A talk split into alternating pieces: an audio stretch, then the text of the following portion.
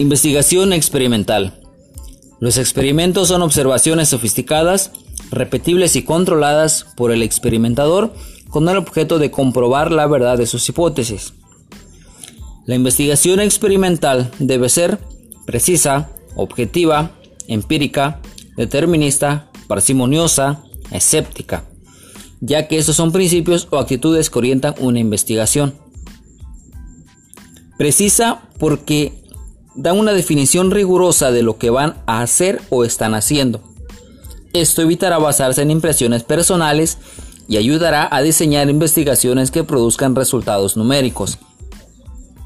Objetiva, ya que el psicólogo debe conducir la recolección, análisis e interpretación de la información con la máxima objetividad posible a fin de evitar que sus puntos de vista influyan en la investigación.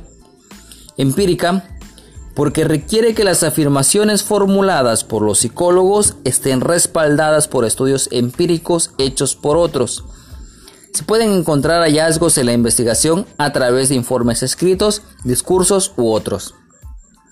Determinista, porque se refiere a la creencia de que todos los eventos tienen causas naturales.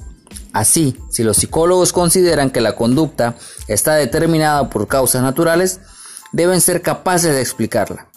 Sin embargo, con frecuencia no es fácil predecir el comportamiento, dada su complejidad.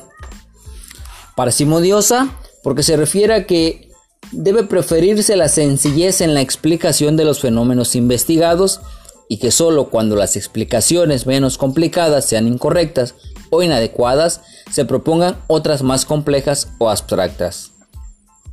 Y escéptica, porque consiste en que los psicólogos sean críticos con su propio trabajo y el de otros investigadores, y que si aparece una nueva evidencia estén listos para reevaluar y revisar sus conclusiones.